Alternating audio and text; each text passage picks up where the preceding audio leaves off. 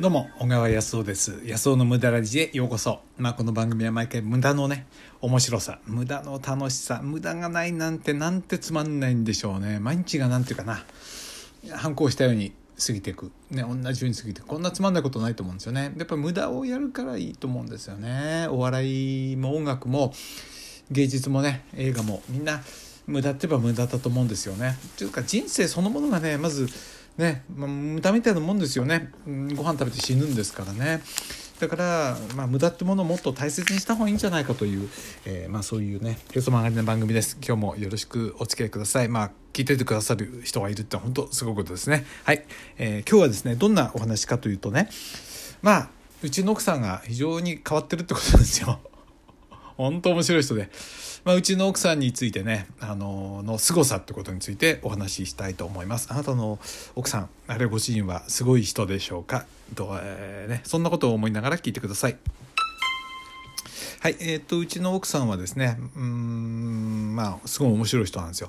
で、あのー、僕とは全く違うんですね。発想がまるで違うんで、まあ、もう40年近く一緒にいるんですけど、えー、飽きたことがないですね。うん、まあ、最初はね、それが原因で喧嘩ばっかりしてた気もしますけどね。っていうのは、考えてることが全く違うので、本当に面白いですね。で、この間ね、あの、うちであの、レガシー伝承ミーティングっていうのをやったんですよ。あの、うちの息子夫婦が近くに越してきたので、えーえー、っとですねまあそういう機会に僕たちが学んできたことをね少しでもまあ次の世代にあの伝えたいということでよかったらそれをね、えー、吸収してほしいってことでで全部で6回かなやったんですね。でこれからもまあ月1回ぐらい時々やりましょうっていうことなんですけどまあ非常に好評でね面白かったんですね。であのー、まあ前回の復習っていうのをいつもやったんですよ。あのね、前回、まあ、どんな話だった？で、どんなふうに思った？みたいなことをね、言うようにしたんですね。そうすると、まあ、うちの息子と、それから息子の嫁さんがね、こんなだったって言うんですよね。で、その前に、いつもそういうふうに言ってもらうんですけど、たまにはうちの奥さんもね、参加したんで、うちの奥さんに、あの前回どうだった？どんな話だったっけ？って言ったら、全く覚えてないんですよ。全く覚えてないんですね。はい。で、ええー、みたいな感じで、あの、まあ、うっかりするってことはありますよね。でも全く思い出せないんだそうですよ。きっかけを、このヒントを与えてもね、全く出てこないということで、じゃあ何をね、あのうちの奥さんは聞いてるのかと人の話をね何を聞いてるのかって言ったらどうしてもその人の癖だとかその特徴だとかそっちばっかり目がいっちゃうんですって。だから、えー、あの人がこんな癖をしてるなとかこういうところが面白い話し方だとかそっちばっかり観察しちゃって話の内容がちっとも入ってこないんだそうですね。で講習会とか行くじゃないですか試験の受けてね国家試験受けるとかなんかの試験受けて講習会とかありますよね大人になってもね。でそういうとこでじゃあ何をみあのね見てるあのちゃんと聞いてないのって言ったらほとんど頭入らないそうですね。お金せっかく出しても。で講師の先生に特徴なんかがあったらもう全然ダメでちょっと特徴的な先生があったりするとずっとそれ観察して終わっちゃうんだそうですよね。じゃあその試験の勉強はどうするのかっていうとそうするそれは何かっていうとねどういうふうにやるかっていうとそれはあの家帰ってもう一回本を見て勉強するんだって言うんですよ。じゃあ講習会に出た意味がないじゃないですか。講習会っていうのはかなりね試験に出るヒントみたいなものが出てくるんでねあのそれが狙いでいくんですけど全くそういうことはなくってちっとも頭に入んないそうですね。もう人がね面白い興味深いんでしょうねだからあのなんていうの？あのモノマネとかねやったらいいんですけどでもねモノマネできないんですよ。ただ特徴とか見てるんですね。だから、まあ、ある人昔ねある人に出会った時あの人体のバランスが悪いって言うんですよ。左右のバランスが全然違ってると。僕なんかそんなの全然見てないんでえー、っていうかそういえばね後からよく見てみれば確かにちょっと違ったりするんだけどそういうのこういうそういうね特に視覚的なもんなのかな。視覚的なね特徴。だ目の間の距離だとか体とのバランスだとかね。そんなんばっかり見てるらしいんですよね。不思議な人ですね。だから僕と話が噛み合わないですよ。僕は全然違うところ見ててその話のね面白さとか。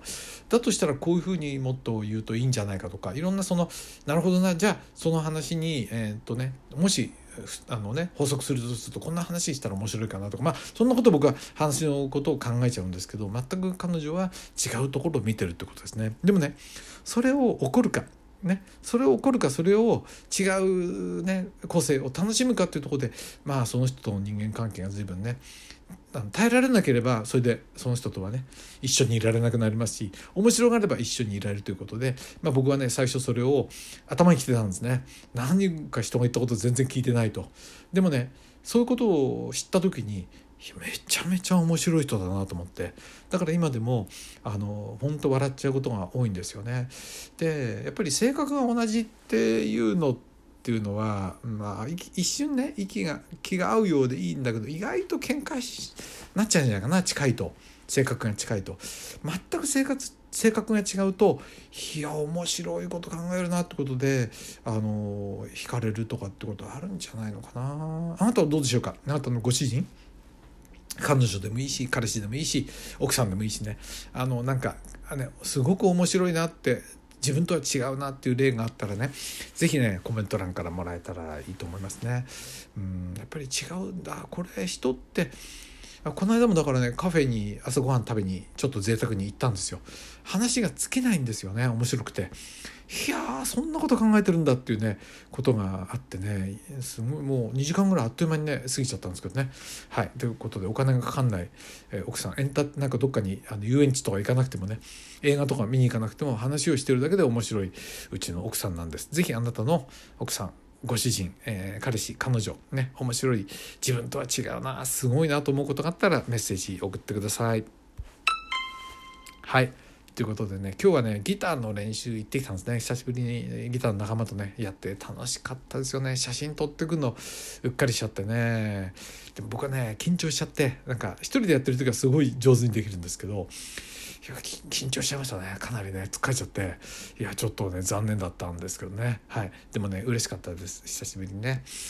はい。ということでこの番組は毎回無駄の楽しさをお話してます、えー、この番組は小川康夫私ね自己変革アドバイザーがあるこれ無駄をお話してます。私のねあ作ってるオンラインコースは自己紹介例のところに、え、URL 貼ってありますからまあよかったら見てください、えー、またね。えー、じゃあ、えー、今日も聞いていただいてありがとうございました。また明日お会いしましょう。どうも。明日できるかな？ちょっと毎日って大変かもな。でも、まあ、毎日頑張ってみたいと思います。もう1ヶ月以上続けてるって、すごいな。岡林康夫でした。どうも。